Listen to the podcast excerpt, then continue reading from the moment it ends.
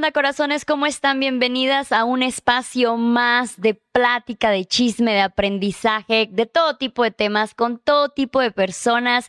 Esto es el podcast El vuelo de una abeja, que es un espacio seguro para platicar. Y el día de hoy tenemos una gran, gran invitada con un temazo. Andy, muchos, mucho, mucho gusto. Sí, mucho gusto. Nos conocimos hace una hora. Así, hace una hora ya nos conocemos la vida entera después de la hora de estar platicando. Qué gusto tenerte aquí, oye, qué gusto poder hablar con alguien con tus conocimientos. Ay, no, gracias por invitarme y sobre todo por abrir espacios para poder platicar de temas prohibidos, dicen Sí, por ahí. tan, tan, tan. Mis sí, favoritos, mis favoritos. Una vez una amiga me dijo, bueno, que tú ves todo tema que sea tabú y hablas de eso. Y yo, pues, Sí. qué chido, ¿no? O sea, es que de- empezando porque no deberían de ser tabú, pero qué padre, ¿no? Pues tenemos un temazo y es salud mental, un orgasmo a la vez. Pam, pam, pam, pam. Me encanta. Me encanta el tema, encanta, sí. Para un libro. Sí, me encanta. Ahí, te- ahí te Sí, paso la idea. yo. Ay, anota, ve anotando.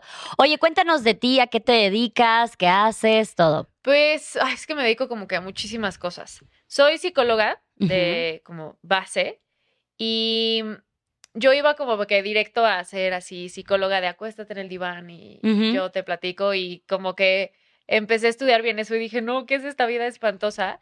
Y el primer trabajo que tuve eh, que tenía que ver con la sexualidad fue en una clínica aquí en la Ciudad de México que se llama Clínica Condesa, que trabaja sobre todo con VIH.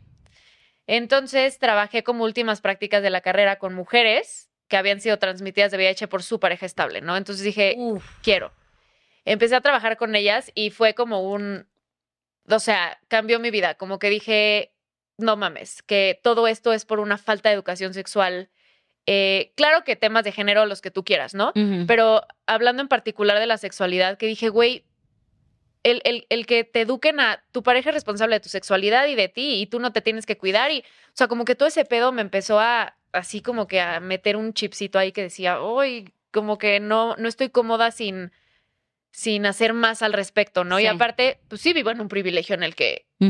Mis papás me pagaron la carrera y, y mi papá me dijo, ¿quieres estudiar este pedo? ¿Es ahorita o nunca? O sea, ¿estudias la maestría ahorita o nunca? Y yo, ¿me la pagas? Y el güey sí, y yo, puta, ahorita. aquí soy. Salí de la carrera y me metí a la maestría en chinga de sexualidad. Bueno, a ver, espérate, me hizo así como una... Eres la mamá de Ortiz, de Sex Education. Oh my God, qué serie de mis favoritas. La de que del ya mundo, ve- güey, es buenísima. ¿Qué opinas? Hay una que ver, pero ¿qué opinas de las de Me parece una serie eh, maravillosa, pero igual como que... ¿Tiene sus que- fantasías? Ajá, o sea, ¿sí te que dices, a ver, un güey de Claro, high que- school ¿quién no puede andar dando consejos, ¿no? O sea, No, también claro. no es tan sencilla la sexualidad. Sí, como que sí, lo sí. pintan como un, güey, cualquiera puede saber y dar tips. Y es como, no, güey, o sea, estudié tres años para eso, ya sabes. Pero me encanta que haya algo en Netflix, ¿Netflix? Sí. Sí fue. Que eh, abra el tema. Esa y ve Big Mouth. ¿Ah? Big Mouth es una caricatura para Ay, adultos en Netflix de sexualidad, de educación sexual. Es una estupidez. ¿Neta? La vas a amar, la vas a amar, la van a amar. Me encanta, güey, lit- literal, este, eh, una vez abro mi, mi canal de Netflix y veo que alguien está viendo la serie y dije, güey, estos son mis sobrinos. Y le digo a mi hermano y me dice, no, no, déjalos ahí, que aprendan un poquito. Es que, güey, sí está muy educativa, ¿sabes? Es muy educativa. Güey, hasta yo estoy, ah, es Sí, cañón, cañón, muy, muy cañón. buena. O sea, que, que por primera vez en pantalla le digan vulva y no vagina, dices, Sí. bueno, estamos del otro lado. Me encantó. Sí, no, esa serie me encanta y me encanta que estemos teniendo esta conversación. Pero sí soy. Ah. Porque yo soy ya una adulta ah, de 36 años que en mis tiempos, yo estudié en colegio de niñas, estudié en colegio de monjas. No tuve, o sea, sí tuve y no tuve la educación sexual que deberíamos de tener. O sea, la tuve con mucho tabú. Mucho, mucho tabú. O simplemente, no era de eso es malo, simplemente de que aquí no se habla. Sí, o sea, ajá. De simplemente no tocamos el tema. Punto. Entonces, güey, a mí todavía hasta la fecha me cuesta identificar las partes, me cuesta saber qué es lo que me gusta o cómo identifico que eso es lo que me gusta, eh, cómo se siente esto o aquello. Entonces, es muy loco. Yo me siento una mujer súper abierta y súper deconstruida y todo eso, y aún así siento que me cuesta muchísimo hablar de estos temas, ya sabes, y decir. Ay, Sí, sin sí. reírme, ¿no? Ay, este. Y hace poco tuve una colaboración con una marca de juguetes sexuales y era así como de escoge yo. No, no Sí, tengo o sea, ni dime para qué sirve cada uno. Ajá, de no tengo ni idea, güey. Tengo mucha pena. O sea, de qué, qué, qué, qué dice esto de mí, ¿no? Y como te, te decía justamente antes, yo eh, pues soy madre soltera, entonces sí tiene ya un rato que no tengo ninguna pareja y todo eso. Y cada que hablo de estos temas, yo veo como muchas mujeres desde que no, pues es que sí, con mis hijos yo prefiero simplemente no volver a tener pareja, simplemente no me vuelvo a meter en una relación. Y es así como de cómo puedes tú seguir con tu sexualidad sin precisamente tener una pareja, cómo Claro. puedes seguir eh, cuidando tu Sí, es un sexualidad. súper cabrón en el que la gente piensa que entras en una relación monógama, abierta, poliamorosa, lo que sea, pero que ya hay un vínculo de por medio y entonces ya es como alguien más ya es responsable de tu sexualidad. Y eso me parece Mm. bullshit, porque de entrada, pues tú pierdes tu independencia sexual Ok. y dos, no mames, o sea, imagínate que fuera en mi caso, con mi novio, qué pánico de mi novio de puta, soy responsable de la sexualidad de esa morra todo el tiempo, como que qué pedo, y entonces ahí hay un chingo de disfunciones sexuales. Justo, este, ayer subí un, un video a mis redes en el que antes de, de Navidad, pues yo no tengo un horario como que tan godín del que estamos platicando y mi novio sí, y entonces él estaba en el cuarto de, en- como en su estudio trabajando y yo estaba en nuestro cuarto echada y yo, "Mm, me quiero masturbar, estoy como muy aburrida, me voy a masturbar. Y hago popó pipí, eh, todo con la puerta abierta en casa de todo el mundo. Me cuesta muy, o sea, la privacidad a mí me vale madre. O sea, ya sabes, como que muy buenas amigas. literalmente entro a casa de alguien y hago pipí con la puerta abierta y es como, "Ay, pendeja, ciérrala, no es tu casa, ya sabes, me vale. Entonces, pues me estaba masturbando con la puerta del cuarto abierta y escucho la puerta de Alfredo de que... Y yo, no mames, pero no sé por qué me dio pena. O sea, llevo hablando años de empoderamiento sexual y de que, güey, ¿sabes? Y yo en chinga intentándome subir el calzón y el pantalón y, o sea, él tenía que hacer de que pip, un pasito a- al otro cuarto. Entonces me puse abajo de las sábanas roja y yo, Alfredo, por favor, vete. Así. Y el otro muerto de risa de que, güey, no pasa nada, vengo por un cargador y me voy y sigue. Y yo, Sí. no, por favor, esto ya no es igual. Así, ¿no? Desmataste Horrible, sí, la horrible. y el desmadre aquí. Entonces ya como que me dijo, güey, termina y avísame cuando salgas. O sea, solo venía por un cargador.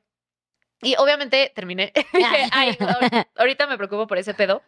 Pero me puse a reflexionar mucho de por qué me dio pena. O sea, ¿por qué me dio pena que... Y, y no, porque ya lo reflexioné mucho. No es que él entrara en mi espacio. No, me dio pena el güey. Está viendo que me estoy masturbando y él está al lado en lo que Es una trabaja. falta de respeto, O sea, ¿no? ¿qué pedo, no? Y él me cayó el hocico y me dijo, Andy, llevamos ocho años juntos, sabemos perfecto que yo me masturbo, tú te masturbas, nos masturbamos, nos... O sea, ¿sabes? Como que no pasa nada. Sí. Si a la siguiente no quieres como que algo ahí, aprende a cerrar la puerta. Y yo, sí, te juro que a la siguiente cierro la puerta.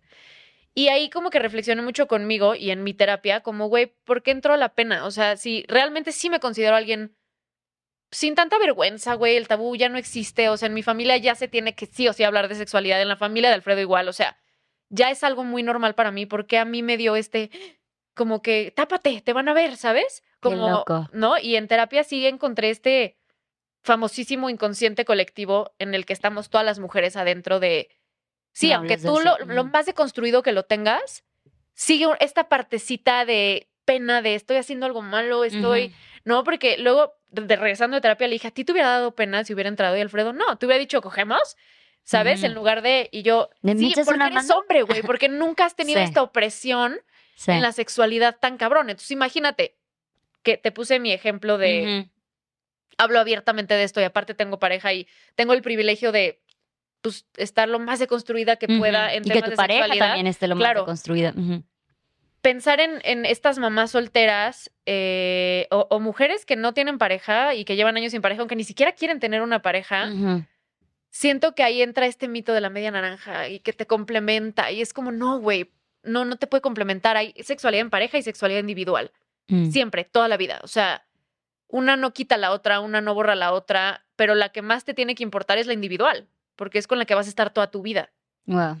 ¿no? Entonces ahí es como empezar a reeducar a las mujeres de, güey, tú puedes tocarte el clítoris las veces que tú quieras. Tienes un órgano que solo es para eso, para que lo toques y sientas bien. No, mujer es un hombre cero.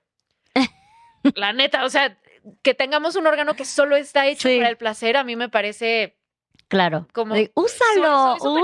porque ¿Por qué soy nos criaron con la idea de que eso era malo, sabes? De no lo toques, no lo hagas. Exacto, que ni siquiera se nombraba, o Sí. sea, que ni siquiera sabían la forma real del clítoris, que nada más pensaban que era un puntito. Entonces, creo que es una chamba porque es reeducarte y romper todo lo que te enseñaron que tenía que ser, como de como los árboles no son verdes, no, reinas, son azules. O sea, imagínate, es como. Sí, siempre, siempre tocó eso de que hay veces que lo más difícil de aprender es desaprender Sí. primero lo que ya tenías Sí. para luego aprender algo nuevo. Totalmente. Oye, me encantó lo que dijiste de que te, te sentiste como que mal que te viera tu pareja, porque tuve una amiga que cuando hice yo esta colaboración, ella dijo de, güey, yo quiero uno para llevar, ¿no? Y se pidió uno, y el momento que llegó y lo vio su esposo, esta idea de, güey, no está satisfecha, o sea, eh, aquí estoy Claro. yo, que te hace falta, como que empiezan re- realmente de que, güey, tú no puedes sentir placer si no está mi placer de por medio, el de la Y pareja, si no, ¿no? te lo doy yo, aparte. Hoy si no te lo doy yo. Y volvemos al mismo punto que dijiste de que eh, tu pareja debe ser responsable de la satisfacción del otro y viceversa. Cuando uno es mamá, ah, eh, se los juro, chicas, que no quería llevar esto para allá, pero es que se va solitos. Aquí vamos a sacar todas las dudas y terapias necesarias de esta comunidad. Cuando una tiene un parto, pierde muchísima satisfacción. O sea, hay mu- muchísima inhi- inhibición Sí, sexual. O sea, simplemente no te dan ganas, deseo. güey. No hay deseo, no sientes nada, no sé. Tienes traumas, lo que sea, güey, ¿sabes? O sea, y vi- vi- viene mucho este estiri y afloje, estiri y aflojo de, güey, yo, yo pasé por este, güey. Me voy a poner flijiti cooperando porque pues tengo que satisfacer a este güey también. Él Claro. tiene necesidades, tengo que entender yo y todo eso. Entonces sí, sí, sí pasamos mucho por eso que cuando estamos en pareja y estamos en este proceso de otra vez volver a sentirnos en nuestra piel, en nuestro cuerpo, después de haber pasado un parto, y se, se empieza a tener como que esta fricción de no tengo tantas ganas como mi pareja quisiera, ¿no? Entonces se va a ir a buscar otra. Sí, claro. Eh, esta- este típico de si yo no satisfago a mi pareja, se va a ir a Ya valió. buscar otra. Entonces, está muy loco que digas eso porque igual viene al revés, ¿no? O sea, no, no siempre debe de ser acompañado y no es tu responsabilidad ser el objeto sexual únicamente de tu pareja, ¿no? Y a ver, creo que déjame hacer un paréntesis súper rápido porque a mí me parece súper importante y es como mi lema el entender siempre qué pasa con tu cuerpo. Eso a mí me parece lo más empoderante del mundo, como entender qué pedo. A ver, las mamás recién paridas, no hay deseo y vamos a eh, intentar explicarlo como muy sencillo. ¿Cuáles son las necesidades básicas? Comer, cagar, dormir, ¿no? Si quieres bañarte, ¿no? Así como que es, No, no, es una necesidad. Pero, Ah, pero no, vas, aquí ¿no? Tu cuerpo te pide, como ve a hacer pipí, güey, si no vas a valer madre, ve a hacer popó, porque si no, si no duermes te vuelves loco, güey, ¿sabes? Como que este tipo de cosas. La sexualidad no es una necesidad básica.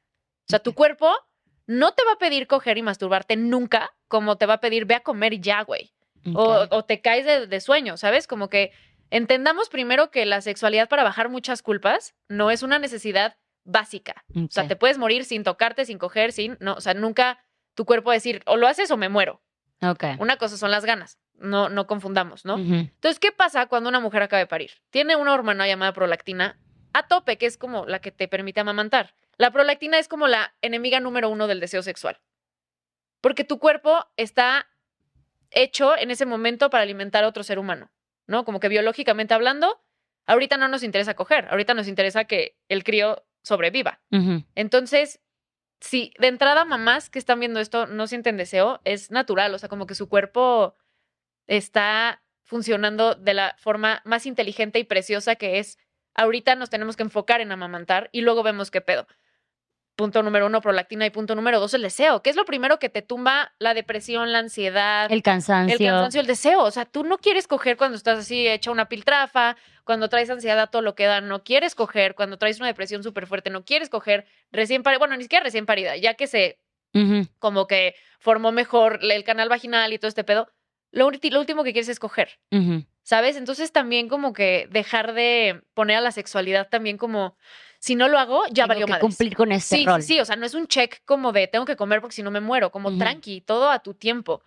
Que eso es a mí lo más importante que me parece. Y lo segundo, como dejar de ver a la sexualidad como algo penetrativo, Mm, porque ahí es también cuando hay pedos. Claro. De que, puta, no quiero coger, o, pero chance le quiero hacer un oral a mi novio.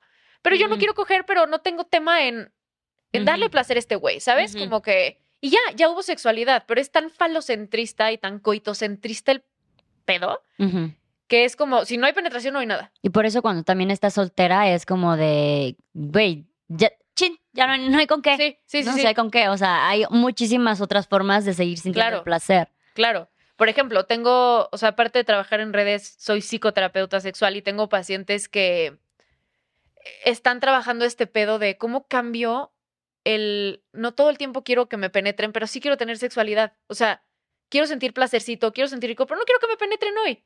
¿No? Ujú. Y es también muy complicado hacer ese cambio de... También es una práctica sexual, ¿sabes? O sea, tener relaciones sexuales, si tú te lo preguntas, en chinga piensas en penetración, Sí, ¿no? O sea, y a sí. cualquier persona que le pregunte qué son relaciones sexuales, ah, penetrar, ¿no? sí. Pero es como, güey, un faje adolescente, de esos que te dabas así, cabrón, es una relación sexual. Un beso que te humedece o te hace una erección es una relación sexual. Claro. Sexo oral es relación sexual. O sea, como que también No, empezar a construir eso. ¿En qué parte están dejando a toda la comunidad lésbica que siguen teniendo relaciones sexuales igual? O sea, y se siente igual maravilloso, ¿sabes? Sin tener precisamente que tener un pene por medio, Exacto. ¿no? Pero es que igual, ¿sabes? El, el inconsciente colectivo de esto que te hablo. Imagínense, amo decir este ejemplo porque me parece muy claro. Como cablecitos de luz. ¿no? Y que arriba hay palomas y en el segundo y en el tercero. Entonces, Ok, visualizamos, visualizamos. Cuatro, ¿no? Cuatro niveles. El nivel uno se, hay palomas y cagan. Y entonces le cae la caca al nivel dos. Y entonces el nivel tres recibe la caca del nivel uno y del dos. Y entonces la cuatro, que hace cuenta es nuestra generación, recibe la caca del uno, del dos y del tres. Eso es inconsciente colectivo. Toda la mierda que arrastras de generaciones antes. Entonces, como que entendiendo este pequeño contexto, si tenemos a un güey llamado Freud, que es como el padre de la psicología y el que sabe todo y la chingada, el sexo lésbico lo, lo, lo concebía como un sexo inmaduro. El orgasmo clitorino, clitorial, lo consideraba como inmaduro porque no había penetración de por medio. Imagínate que desde ahí un güey que neta era como el güey que sabe mucho, Claro. decía, no, esto está mal, es inmaduro porque tu chingada madre, ¿no? O sea, Para su generación. exacto. Hey, it's Kaylee Cuoco for Priceline. Ready to go to your happy place for a happy price? Well, why didn't you say so? Just download the Priceline app right now and save up to 60% on hotels. So, whether it's Cousin Kevin's Kazoo concert in Kansas City, go Kevin, or Becky's Bachelorette Bash in Bermuda, you never have to miss a trip ever again. So, download the Priceline app today. Your savings are waiting. Go to your happy place for a happy price. Go to your happy price, Priceline. Ajá. Pero entonces tenemos a psicoanalistas ahorita que siguen pensando eso y que Pues es como la gente que sigue, teoría para claro. enseñar. Que sigue educándose con lo que un libro de hace millones de años, la Biblia, por ejemplo, dice, no, es como que no, pero es que la Biblia, güey, la Biblia se escribió hace siglos, o sea, Y en un contexto que no tienes ni Claro, de qué entonces pasaba. hay que entender un poco que sí, de- te tomas, tomas de base estos grandes conocimientos del pasado, sin embargo hay que entender que todo se transforma, que se descubren nuevas cosas, que se aprende y se desaprenden muchísimas cosas y que pues bueno, cada vez hay más ideologías, no solamente existe una, ¿no? Total, total. Entonces, me encanta que ya nos sentimos súper Sí. filosóficas, güey, ¿Existo pero no? ajá, Sí. pero qué, qué, qué interesante eso, porque sí, y nos pasa muchísimo que siempre nos han metido de que la mujer no puede hablar de sexualidad, que la mujer no puede decir, hoy tengo ganas de coger, punto, ¿no? O sea, de que, por ejemplo, lo decía en un podcast de que el hombre vende amor para tener sexo y la mujer da sexo para tener amor. Güey, a veces uno nada más quiere tener sexo también? ¿sabes? O sea, Claro. ¿Por qué a la de huevo nosotras tenemos que vendernos esta idea que tenemos que, te- que ofrecer amor, enamoramiento, sentimientos y todo eso para tener placer sexual? Y es ¿Por que qué no podemos separar las afectiva. cosas? Ajá. Como, güey, a ver, no es lo mismo. Claro, ajá. Este, entonces sienten que si vas y te masturbas a tu casa, pues, güey, sin, sin, sin la emoción, sin los sentimientos, pues realmente no, eso no está bien. Entonces sí nos han vendido muchísimo esta idea a las mujeres Sí. de que la vida sexual y la vida emocional, sentimental, están, están pegadas, están revueltas y si no, no existe. Pero, eh, pero entonces también son mensajes súper contradictorios, porque es como de los dos sexos tradicionales, hombre y mujer, la mujer es el menos sexual, pero siempre tienes que estar abierta y dispuesta para cuando tu pareja quiera. Y entonces tienes que satisfacerlo, pero no seas tan puta. pero si pero- es al revés, eres y una es como, puta, eres todo, ajá. algo que no imposible de cumplir. Sí, sí, ¿no? sí, y entonces sí. claro que ahí crecen las disfunciones sexuales. Sí. Y, y, eh, bueno, que tengan que ver que tampoco es como que aquí se odian los hombres y es culpa. No, es, es social. estamos de hecho, viene mucho de mujeres, ajá, porque también viene mucho de mujeres criticando a mujeres, obviamente, de, las abuelas, de las mamás que nos vienen de generación en generación de no, tu mamita, estás al servicio de tu pareja y párale de contar. Pero sí eh, entender que, güey, somos dueñas de nuestra sexualidad, somos dueñas de Sí. nuestra satisfacción. Esto no nos hace putas, no nos hace fáciles, no nos hace frígidas, porque luego pasa muchísimo de que te ven sin pareja y tienes un día de mal humor por lo que sea, güey, Ah, mal cogida. te hace falta coger, te hace falta una pareja. Y agárrate un güey, agárrate un novio, porque no te dicen agárrate un güey nada, agárrate un novio o algo así, o sea, porque por eso, y ahí es donde vamos con lo de salud mental, un orgasmo a la vez. Esta idea de porque no tienes pareja, te hace falta esta satisfacción sexual. Claro. Pero entonces, si te masturbas, estás mal. Entonces no eres completa, te falta algo más. Luego a mí me preguntan, ¿cuántas veces te masturbas en la semana? Y yo, diario, o sea, de lunes a domingo. Y es como, pero tienes pareja y yo, ajá. O sea, también cojo, pero Sí. también me masturbo, ¿sabes?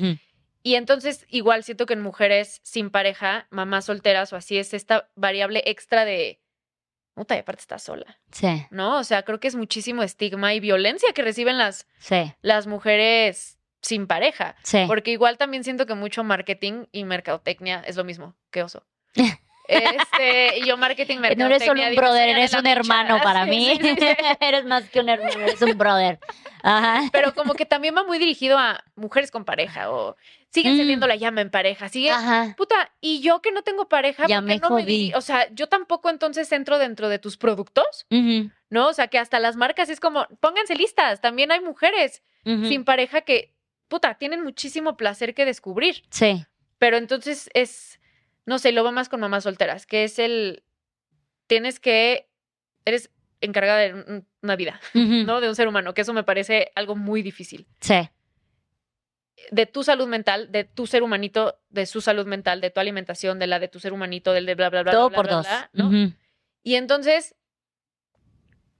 también tienes que fungir esta parte de tengo que seguir cumpliendo con mi sexualidad, porque entonces ahorita en redes hay más de sí, tu sexualidad y no sé qué, y sí, padrísimo, pero entonces no estás viendo todo lo que yo tengo atrás, todas las responsabilidades que yo tengo atrás, todo. Y entonces, claro que entra o una depresión, o una ansiedad, o una que le pisotea más al poquito deseo sexual que ya traes. O no tanto el poquito deseo, pero el poquito tiempo que traes de dedicarte a ti, Sí. si entra un, un tema de salud mental, dime Sí. a qué hora le vas a dar prioridad a algo que, que no te va a pedir tu cuerpo que lo hagas. Claro. ¿Sí me explico? Sí, no, me encanta porque a mí me encanta la putería. O sea, me encanta el ser putifantástica, güey. Yo me encantan los, los outfits y todo, y entrar en personajes y todo eso, sin tener nada que ver con lo sexual. O sea, recientemente hice mi cumpleaños de, de drag y va esto de. eh, una, no, ya no estás en edad, y dos, eres mamá, entonces tú ya no puedes tener este tipo de vivencias.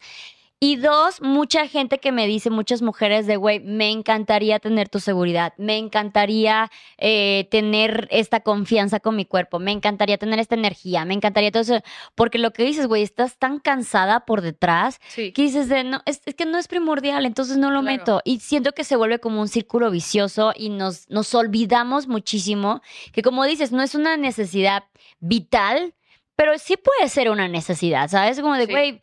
De vez en cuando mi cuerpo me pide. Yo les digo, a mí me va como, como montaña rusa, ¿no? Hay semanas en que digo de no manches, esta semana estoy con todo, y hay semanas en que digo, ah, ah, chingar, se me olvida que eso sigue ahí, Sí, ¿no? sí, claro. Este, pero sí, mucha gente como que simplemente se olvida. Y luego pasa de que ya en las redes ya está de empoderamiento y tú descúbrete y siéntete y haz de cuenta que dices de güey, yo no me masturbo nunca, ya estoy fallando. Estoy Claro. fallándome a mí como mujer, como mujer empoderada, moderna, feminista, de, necesito masturbarme ahorita. Tampoco es así, o sea, no es a la huevo. Creo que también sería importante resignificar la masturbación. Mm. Porque de pronto pregunto, ¿por qué te masturbas? Y la gente se queda como, ¿qué? Y yo, sí, o sea, ¿cuál es la intención de masturbarte? Porque si meditas, ¿por qué meditas? ¿No? O sea, Mm. le pones alguna intención a la meditación. Si prendes un incienso, nada más lo prendes por prender o, o le pones una intención al incienso. O sea, como que igual estoy un poco frita, pero me parece que es súper importante como, ¿por qué lo hago? O sea, como que yo me pregunto todo el tiempo por qué a todo lo que hago, ¿sabes? Si Básico. no, pierdo el sentido. claro. Y algo que hablaba con una amiga muchísimo es como que también te ayuda la masturbación a, algo más allá del placer. Por ejemplo, yo he descubierto que cuando me masturbo, el, el, el after feeling de, de masturbarme es como una creatividad que digo, güey, ahorita voy a hacer tres videos, en la- ¿sabes? Como que he encontrado otros beneficios que me da la masturbación. Y también lo dejo de ver como un tengo que sentir placer y orgasmos diario. Y Sí. que, que, a ver, güey, o sea, las mujeres heterosexuales no están teniendo orgasmos, ¿no? Entonces, de entrada, tú no te presiones sola y empezar. Y esto es una invitación hasta para ti, como, a ver, si hoy me quiero masturbar, ¿por qué?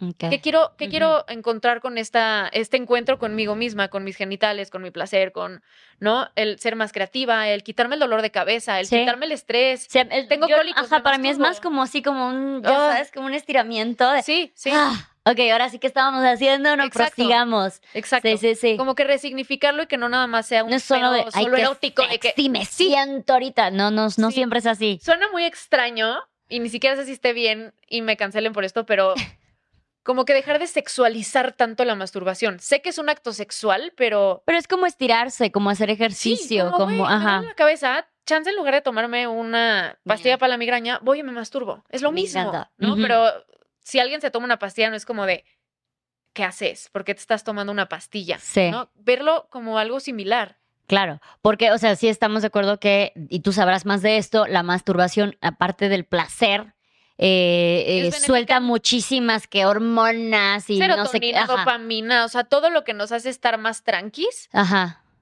ayuda a la masturbación. Igual hay veces que estoy aburrida y me masturbo. Es como no tengo nada que hacer, me masturbo. Y Sí. ya. O sea, no, no, no tiene que haber un que sexy. Y, ay, las y velitas entonces, y no música mames, o sea, hay veces que mi masturbación dura tres minutos Sí. con un juguete en chinga. Ya, uh, ya. Sí. Logré lo que tenía que lograr, pero es dejarle de ver todo lo. Es que no sé cómo explicarlo, pero ayer fuimos mi novio y yo de compras al súper y estamos por la zona rosa y hay muchísimas tiendas de juguetes sexuales y me cagó verlas. Fue como obscurito y para abajo Ajá. y entonces como que qué pedo, qué es esto. Así, o sea, dejar de ver la masturbación como la sex shop de la zona rosa, Sí. como toda prohibida y que es esto Sí. oscuro y Me encanta que lo digas así, dejemos de sexualizar la masturbación. Es como, pff, Sí. Me fascina porque tienes, tu- tienes toda la razón. Es lo que dices, güey, es por, por salud mental, es como estirarte, es Sí. como hacer yoga, o sea, es lo mismo. Y eso es bien, bien importante entenderlo porque cuando una está en alguna etapa de su vida, por la razón que sea, donde no se siente en su mejor momento, que a muchas nos pasa en muchos momentos de nuestra vida, sienten que no estamos para satisfacer, para sentir satisfacción sexual, porque debe ser erótico, porque debe ser sexy, porque Sí. debo de estar buenísima y debe de oler riquísimo. Y entonces dices de, güey, no, entonces me lo prohíbo porque no estoy en mi momento, ¿no? claro. estés en pareja o tú sola. Pero el que tú digas de, güey, es que no solamente es algo sexual, y es como, que, ah, Claro. entonces puedo hacerlo todo el tiempo. O sea, yo sí me merezco también masturbación, aunque no me sienta en mi mejor momento, aunque no esté con mi negligé ni nada por el estilo, sí me merezco esta, Claro. esta Y ahora- puedo dar.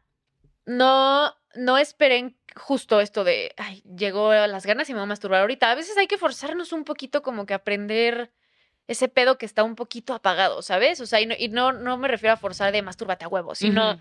Inténtalo y chance en el momento en el que lo estás intentando ya surge el, el deseo, porque un gran, gran mito que nos da en la madre a muchas mujeres, y me pongo ahí porque yo soy parte de, es como esta curva de la sexualidad, como de, desde que empiezas hasta que acabas, ¿no? Que es, primero llega el deseo y después llega la excitación, o sea, tú buscas algo y luego ya te excitas. Y eso se llama deseo espontáneo. Bueno, ¿qué pasa con las que no sentimos deseo espontáneo? Que no llega de la nada el, ay, me No quiero masturbar. ganas, O sea, yo nunca en la vida he sentido eso. Así de, Andy, ¿cómo, cómo se siente? No sé. O sea, yo lo agendo literal. O sea, en De, mi "Estoy agenda tengo caliente, tener mamá". relaciones sexuales con mi novio jueves. Masturbarme lunes, martes, miércoles a tales horas porque no, no me llega. Y entonces ahí es cuando se empalma el deseo y la excitación. Ya que me estoy tocando, ya que estoy con Alfredo, ya que ya empieza a surgir el deseo. Y es como hasta estúpido pensar que todas vamos a reaccionar igual. ¿No? Es como, sabemos tú y yo perfecto que no comemos lo mismo y que no nos gusta lo mismo. Eso es evidente. ¿Por qué pensar que también en cuestión de respuesta sexual tú y yo vamos a ser iguales? ¿no? O sea, puede que tú sí de la nada digas, hoy ando que quiero, ¿no? Todo el día. Y yo no, pero no está mal, solo es empezar a conocerte y saber, ok, con mi deseo y con mi forma y con mi placer y con mi cuerpo y con mi contexto, ¿cómo le voy a hacer? A mí me funciona agendármelo, ¿no? O sea, también pensar que la sexualidad es espontánea es un cuento de hadas. Sí. Es como, ¿a qué hora?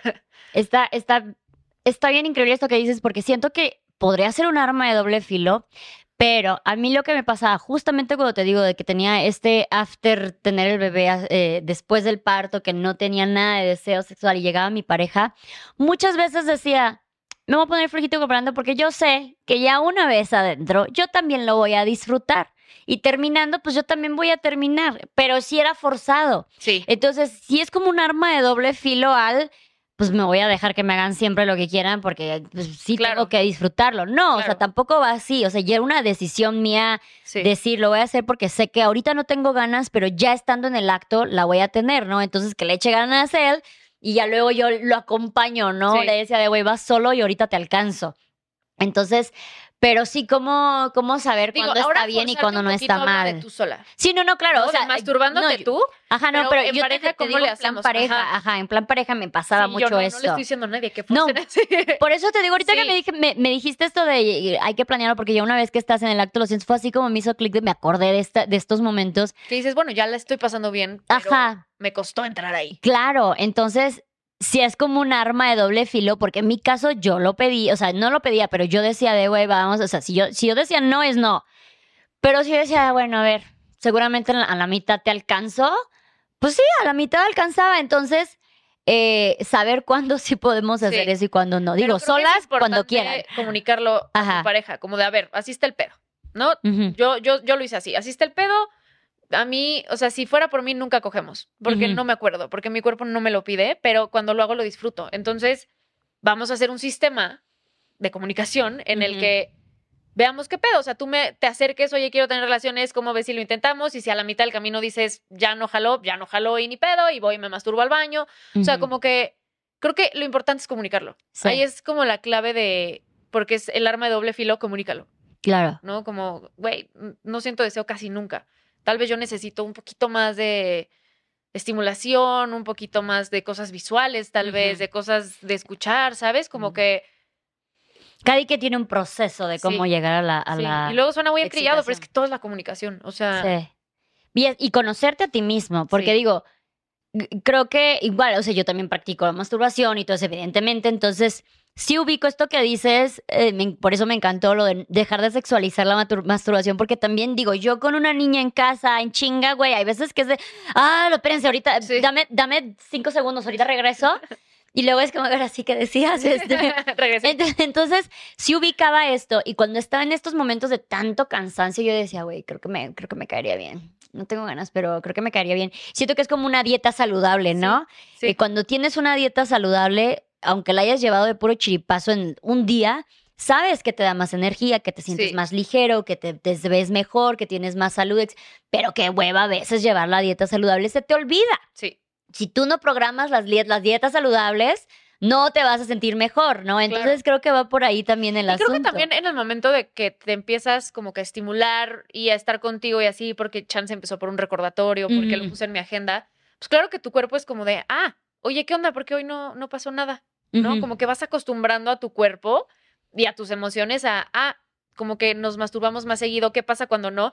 Chance ahí tu cuerpo ya te puede pedir como de, oye, Sí, te olvidó hoy, ¿no? Como que vente. La agenda. Claro, entonces también mientras más busques el deseo, más deseo va a haber. Mientras menos lo busques, más se va a ir. No es imposible de recuperar jamás, eso no existe, pero sí va a haber más trabajo de, ay, chance, le tengo que invertir en una psicoterapia sexual, por ejemplo, para regresarme a esto que lleva muerto seis años. Ya, sí, Bueno, sí, no sí. muerto, no. dormido. ¿no? Sí, sí, De claro, Volver a despertar este pedo. Entonces, Sí. claro que mientras más, de- más estimulación haya... Lo Como que siempre les digo es, deporte, lleva, ¿no? lleva la sexualidad fuera de la cama y afuera del cuarto. O sea, como que igual...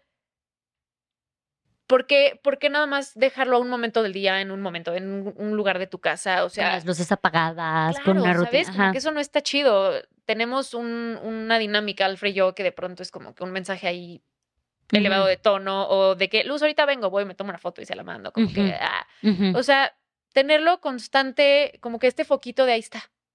¿Sabes? Como que ahí está. O Practicarla, ¿no? sentarme a hablar con mi novio, oye, este último mes, ¿cómo cogimos? ¿Todo bien? ¿Todo chido? ¿Qué te, guste, te gustaría meter algo nuevo?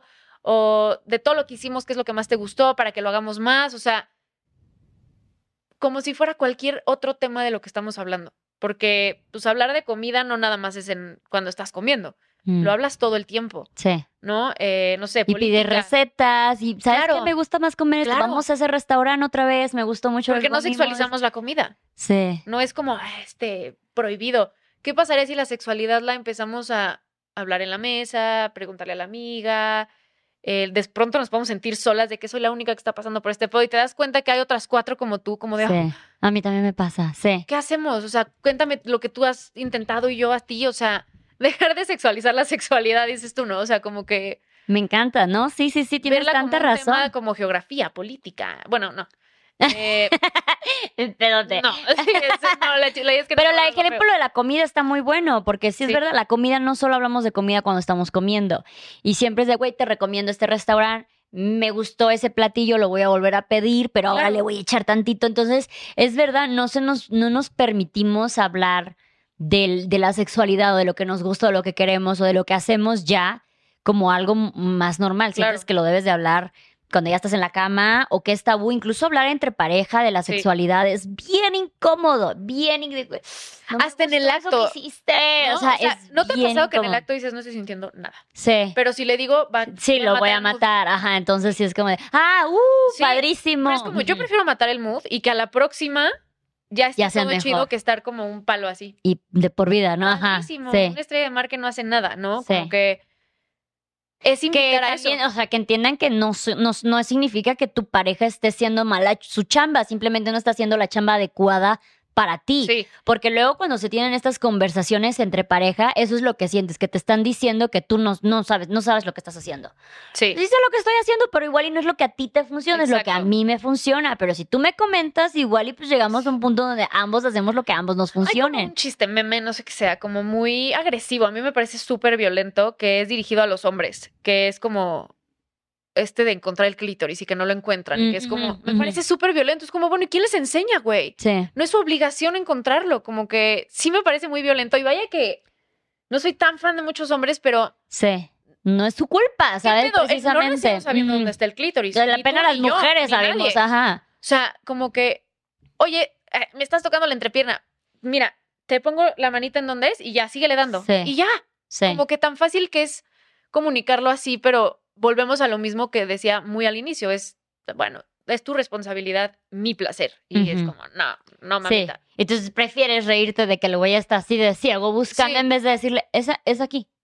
Sí, Párale de contar. mano, Pero vamos al mismo tabú de que, güey, lo voy a ofender, Sí. eh, o va a pensar que yo soy muy puta porque pues yo ya sé lo que quiero, porque Exacto. uno piensa que una mujer sabe lo que quiere porque ya pasó por muchas parejas sexuales y no porque ella Se se explora y se Sí. conoce.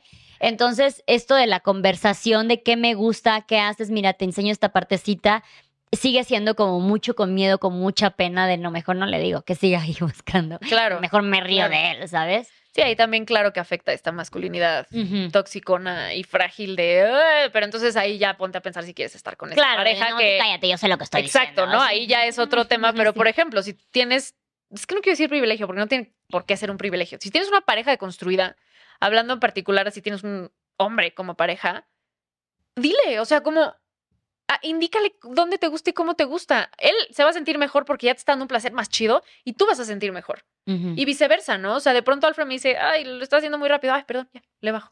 Y no Sí. es como, me dijo que lo estoy haciendo rápido, no le gusta cómo tenemos relaciones sexuales, ya valió madres la relación. Sí. O sea, como bajar tantito también tu ego, como no, Sí, no lo vas a hacer todo ego. bien. Yo creo que es Sí. mucho de ego, ¿no? Sí, yo me acuerdo que una vez una pareja así me dijo así de, no, es que no te sale bien, güey. Y tú, Fue así de, no, pues chingo mi madre, güey. O sea, ya fue, ya. Lo mío es el celibato de aquí al- al- a la eternidad, ¿no?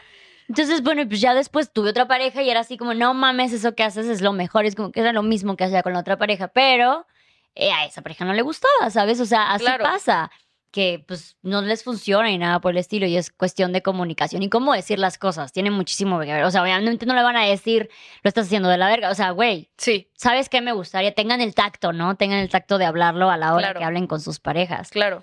Pero sí, este, me encanta, me encanta todo lo que estás diciendo porque me gusta que a pesar de que estamos hablando de, de la sexualidad, no está siendo tan sexosa la Exacto. plática. Sí. Y eso es lo que se debe de lograr, lo que se debe de hacer, de poder tener estas conversaciones y que te ay, bueno, ¿y qué fantasías tienen? No, o sea, no, no, sí. es normal, aquí. un tema normal, como Es- cualquiera. Estamos hablando como otro de todos los podcasts que hemos hecho.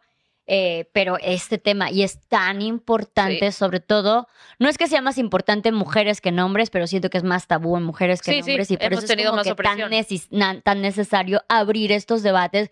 Porque lo veníamos diciendo en el carro que decías, es que luego porque eres sexóloga piensan que tú eres una puta, eres una zorra y tienes sexo diario y sabes, tienes toda la flexibilidad del mundo y tienes todos los pinches este, Sí, sí, sí. aquí outfits y personajes y todo eso. Entonces, la estereotipa mucho, Es horrible, güey. estereotipa Es- mucho la sexualidad. Sí, es horrible trabajar. Bueno, no es horrible. Si no tiene sus cosas espantosas y Sí. dolorosas. Me acuerdo cuando fui a una televisora, a un programa, a hablar de deseo sexual, pero en particular con el sentido del olfato. ¿No? Ese era el tema. Y era un tema muy, para mí como muy intelectual. O sea, de, güey, explótame mi cerebro, lame mi cerebro, ¿sabes? Eso a mí me gusta, que ven y platica todo lo que sabes y has estudiado. Fui con unos jeans, una playera y un saquito y tenis, ¿no? Y yo platicando y no sé qué, y sacando datos científicos y cómo el olfato y la chinga. Y en el chicharito me dice, eh, la marca no sabía que yo tenía acceso a escuchar eso. Y dicen, ¿puede ser un poco más sexual ella? El corazón se me vino, o sea, una ansiedad de... No. Yo iba sola, eh, 25 mil millones de cámaras, programa de mañanas, ¿sabes? Y, yo, ¿qué hago? Y como les decía, es... Y yo me hice pendeja y dije, ah, que si puedo hablar más sobre sensualidad, claro. No, no, no. Que ella sea más sexual. Y yo me quité las mierdas, así. O sea, pero yo, claro que fui directo a diarrea, ¿no? Sí. Pero yo, por, así, por afuera de que, güey, no soy esa sexóloga. Y no lo voy a hacer. Y no me voy a liar a este. Porque sigues perpetuando esta idea Claro. de que hablar de sexología, Claro. sexualidad o sea, es- estoy es vetada de esa sexual, televisora por haber hecho eso, pero me quité los chicharitos, quité los micrófonos y dije, muchas gracias, güey. Consígase a alguien que quiera hacer eso. Yo no, no voy a enseñar la chichi para que crean lo que estoy diciendo. O sea, Me contrataron porque vieron que yo tenía una maestría en esto, no porque tengo chichis. Y me fui. Sí. Oh, y yo sí, ya me fui al coche y yo, mamá, Sí, sí, así. sí. Pero fue como, sí. no sé, y es lo que más también fuerte que he vivido. hasta lo ven como por el, no sé, el típico.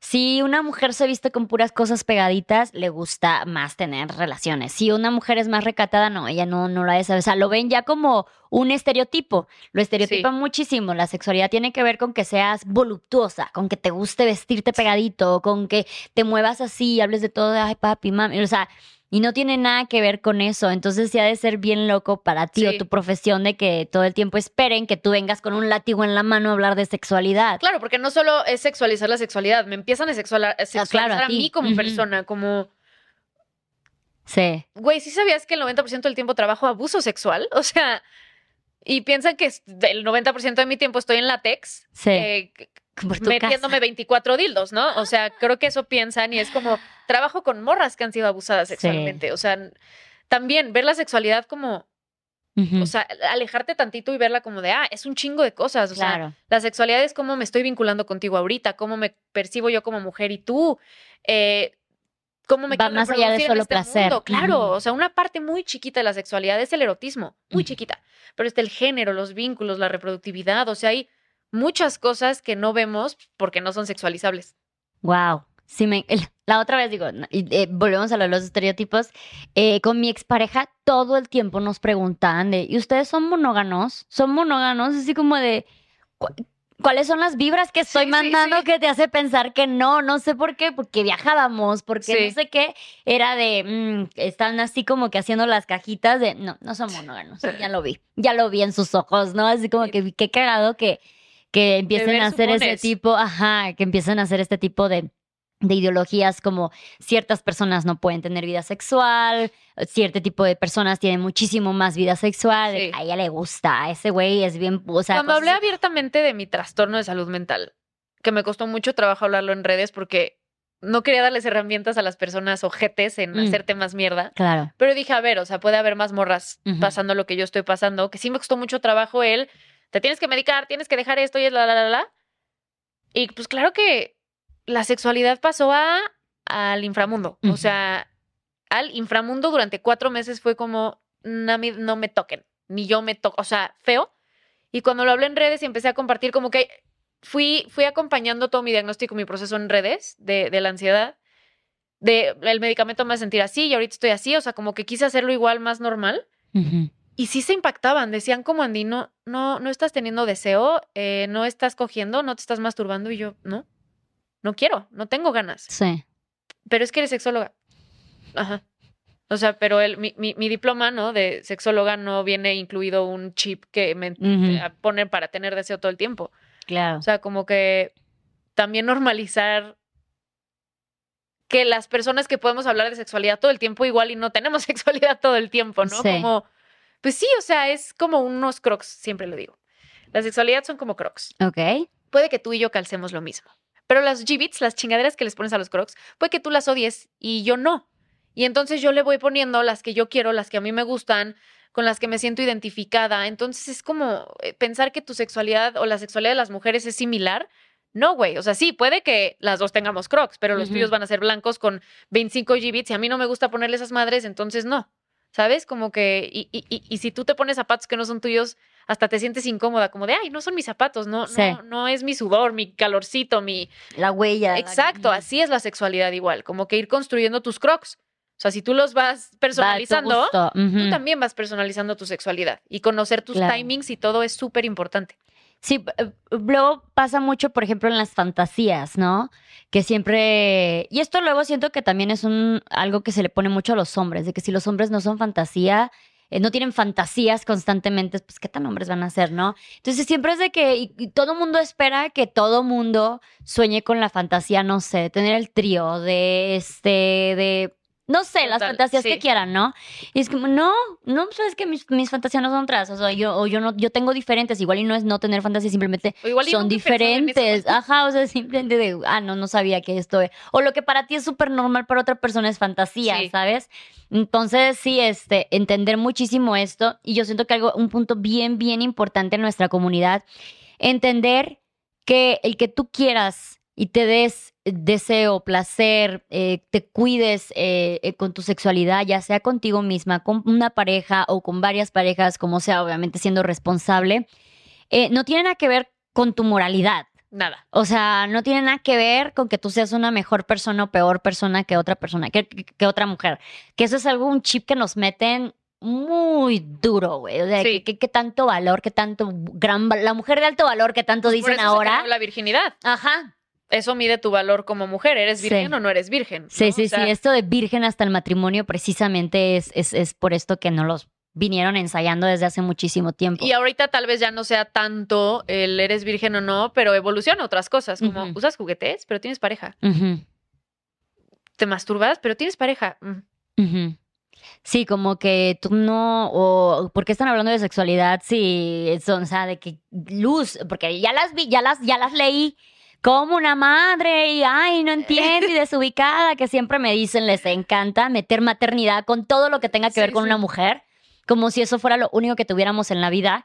Y muchas mujeres como que hasta ahí, de- hasta ahí, ya, ya nacieron mis hijos en este momento, dejo de tener satisfacción sexual hacia mí, eh, que, me, que me preocupe a mí pensar o yo no puedo estar teniendo fantasías ni nada por el estilo.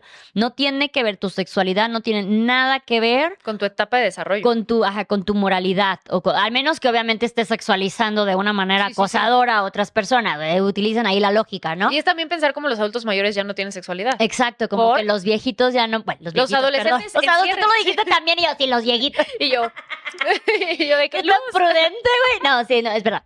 Los adultos mayores, porque aparte en mi cabeza, cualquiera que esté de mi edad y alrededor seguimos siendo chavos. Entonces, Ay, sí, ¿no? Mi ideología de viejitos es como que alguien de 150 años ya ahorita, ¿no?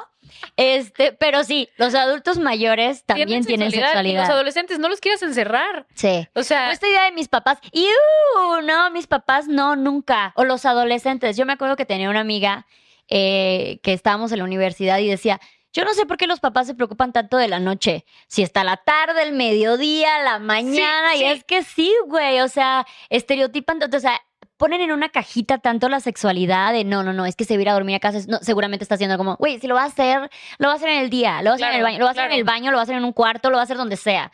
¿Sabes? Sí. Entonces, eh, dejar de encasillar de que solamente cierto tipo de personas en cierto Sí, tipo claro. de lugares. y, y mis papás no me pueden hablar de eso. Por Ah, ejemplo. no, Como que qué asco que mis Sí. papás tengan sexualidad. En algún momento, una mujer muy cercana a mí Era como de, hoy no puedo. Cuando mi hermana dice algo como de, se le salió de, ay, güey, usé este juguete la otra vez, no puedo, me da muchísimo asco. Y con mis papás es- le dije, güey, ¿qué pasa si empiezas a ver la sexualidad de tus papás y de tu hermana con tu cuñado como un acto de amor, güey? Que se siguen amando, güey, que siguen evolucionando, que el vínculo lo están creciendo. Y me dijo semanas después, como Andy, me cambiaste cabrón la perspectiva porque cuando mis papás se avientan esos comentarios es como qué chingón que mis papás después de 50 años Claro. sigan teniendo relaciones No, aparte. ¿qué ¿con qué idea vas tú a la adultez, no? Como De de, que, no, "Ay, después ya, de ya cuando crezca ya no lo... Pues sí, asco". es como de que... mm, ¿en qué, ¿En qué lugar te dejas a ti de grande? Claro. Y sí, o sea, ¿cuántas, cuántas personas más adolescentes que ven a sus papás besándose y dicen, ay, no, uy, get a room, que no sé qué. O los papás que están con el adolescente y sale una escena de besos y tapan los ojos. Es como, Ajá, no, güey, déjalos que vean eso y que sientan cosas en los. Genitales.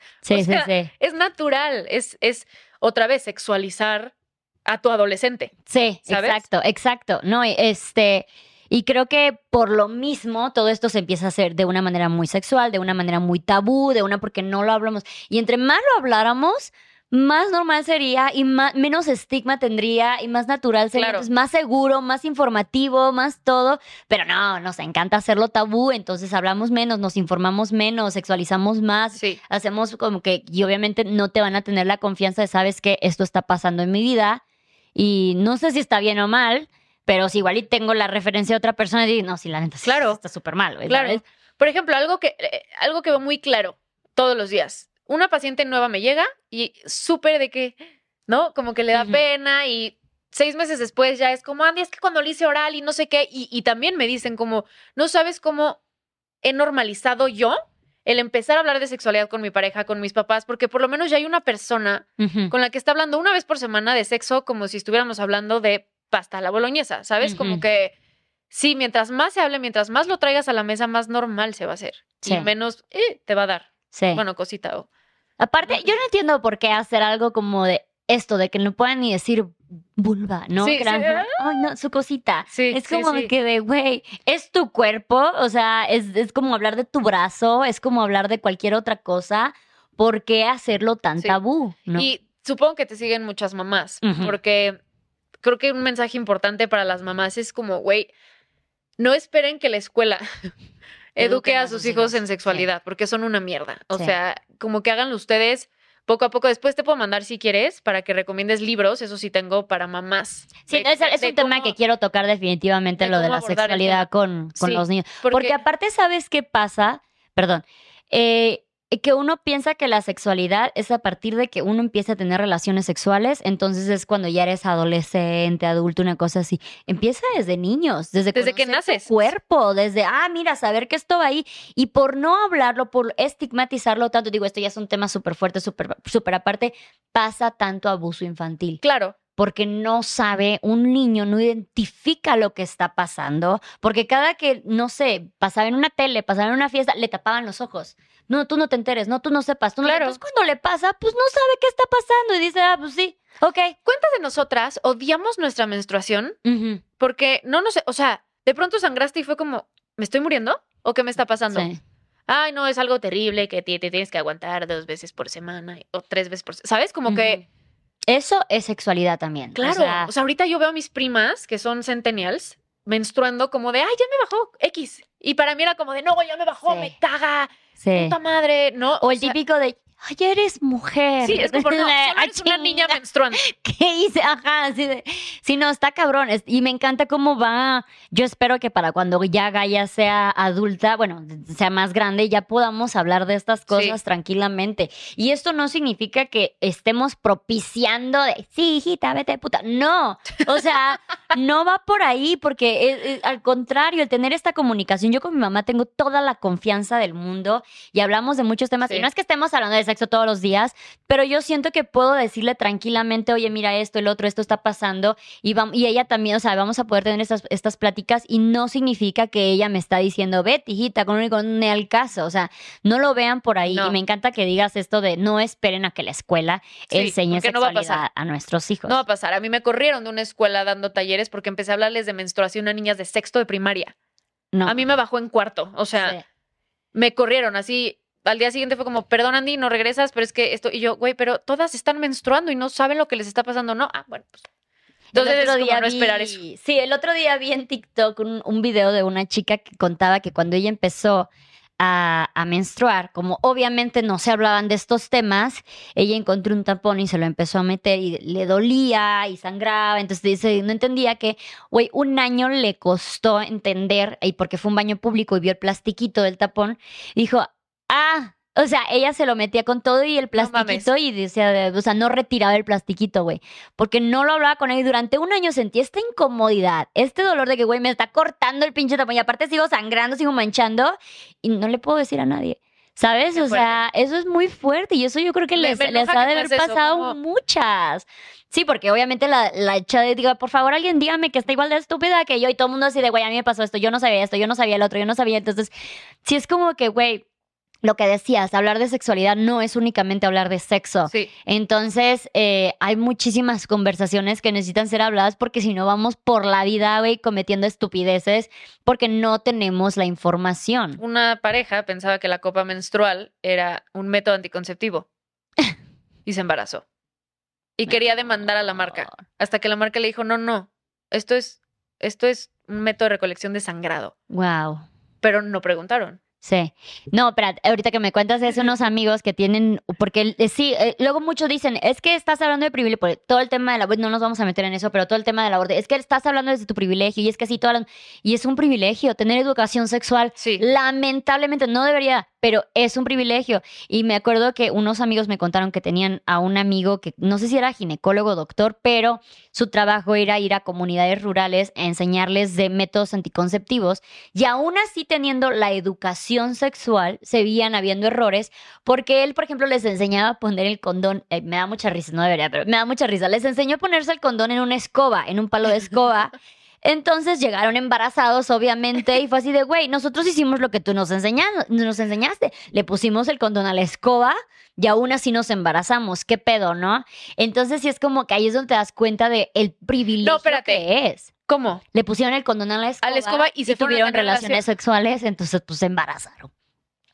Entonces sí, es real, es mucho privilegio, por eso estas leyes deben de existir, por eso Sí. estas educaciones deben de existir, porque aunque te digan en la escuela, esto es así, eh, la mente es, eh, ra- reacciona y razona muy, muy diferente a, Sí. a todas las situaciones, a toda la información que luego tenemos. Porque, a ¿no? ver, la escuela es una herramienta para Ujú. los papás, es una como una muleta que les está ayudando, pero no los van a criar, no los van a educar, o sea, no es, es como esperar que la escuela va a ser de bien a tus hijos y, Claro, y que los va a enseñar de todo, ¿no, güey? O sea, en donde veas que hay fallos, entra Sí. tú en acción como mamá o papá, que ahora también lo digo desde mi privilegio de no ser mamá y de pues, socioeconómico, no sé, igual va a ser muy complicado para otras eh, otros ámbitos y otros contextos, pero si está dentro de tus posibilidades, como que no, no dejes que tus hijos no tengan esta educación, porque a ver, educación sexual hay todo el tiempo, pero de la verga, o sea, sí, porque sí te educan, ¿no? La pornografía es educación sexual, claro. mala, pero es educación sexual. El no hablar de sexualidad es educación sexual, estás educando a que tus hijos no puedan hablar de eso Mm. y que le tengan miedo a eso, o sea, todo, todo es educación sexual, pero de la manera... Mala, buena. Mala, sí. No, incluso a veces tienes la información y la interpretación es muy diferente en cualquier persona. Entonces tú y yo pudimos haber, no sé, visto el mismo documental, haber leído el mismo artículo, pero hasta que no dialogas con alguien, hasta que no vas y dices, Sí. oye, tengo esta duda, oye, ¿sabes qué? Yo pensé esto, tú qué pensaste, pensé el otro. Ah, chingar, era así, ¿sabes? O sea, pasa con los chistes. Sí, Dicen un chiste y alguien no le entiende. Lo mismo pasa con la, educación sexual. claro. Entonces, por eso es bien importante empezar a abrir más, más vínculos de comunicación, más confianza con tu pareja, con tus familiares, con tus amigos, o sea, pero ah, con una eh, psicóloga, de- con una, terap- una terapeuta, pero háblalo, externalo, Claro. porque hay veces que tú tienes una idea de lo que es y realmente, pues, no es que esté mal, pero igual y hay más cosas que todavía, más Totalmente. matices que todavía no sabemos, porque, aparte, como lo dices tú, la sexualidad es muy diferente para todas las personas. Y algo que hago muy seguido en mi Instagram es abrir una de estas cajitas de preguntas que sabemos que son anónimas para la gente, literal diciendo, pregunta lo que tú quieras sobre sexualidad, por más pendejo que tú creas que sea, ¿no? O sea, de lo que no te, te has atrevido a preguntarle a nadie es tu momento. Sí. Y son preguntas así como, güey, eh, ¿cuál es una posición en la que no haya una penetración profunda? O que dices, puta, ¿a quién le pregunto eso? ¿No? O sea, Sí. como que, ¿dónde está el espacio abierto en la que, en que yo me sienta con confianza de decirle a alguien, ¿cómo hago un sexo oral a un pene? No tengo idea de cómo hacerlo. ¿Cómo me masturbo? Para muchas es como, ay, pues como te ve. No, muchas necesitamos aprender y, y, y que nos vayan dirigiendo y que nos enseñen algo visual para saber qué pedo. ¿no? Y es el, la sección donde, donde más se llena de preguntas. Me En- encanta, ¿No? O sea, en donde de verdad dices, Necesario. sin filtros, da la pregunta que tú quieras por más. O sea, oye, ¿me puedo embarazar en una alberca? ¿No? Sí. Pero es como, hazlo. Sí. Porque Y es si no necesario, preguntas, güey, sí. o, o no te metes a la alberca o te vas a meter con Ahí es donde aplica la de ninguna pregunta es tonta. Sí, sí, 100%. Y, es, y sí veo una necesidad muy perra de, de saber de cosas que no te atreves a preguntarle a nadie, Ujú. ni a tu mejor amiga. Sí, claro. Sí, no, no, no. Me encanta. Pues eh, compártenos tus redes sociales para que la gente pueda ir a hacerte las preguntas, para que Pues solo- aprovechen este solo Estoy espacio. ahorita en Instagram porque como sexualizan la sexualidad, en otras redes sociales me banean y no me dejan subir absolutamente nada por hablar de eso, pero en Instagram es muy hermoso. Y es arroba Andy Martín del Campo con I latina. Y ya. Bueno, en Twitter, pero ahí subo pura mamada. O sea, ahí no van a aprender nada. Más me quejo del peje así. Oye, pues me encanta, muchísimas gracias, Andy. Creo que esto fue súper, o sea, me encantó el rumbo que tomó. Sí. Me encantó que no haya sido nada sexual, nada erótico, de, a ver, enséñanos cuáles son las cuatro posiciones. No, eh, y esto es lo que se necesita abrir más, esto es lo que necesitamos hablar más. Y es muchísimas gracias a, a ti por haber estado aquí. Y muchas gracias a todas ustedes que nos vieron y escucharon en este espacio seguro, este espacio libre. Recuerden que si les gustó, apóyenos con un comentario, compartan, suscríbanse, denle me gusta al episodio también en Spotify o en YouTube. Y pues nos vemos en el siguiente. Bye.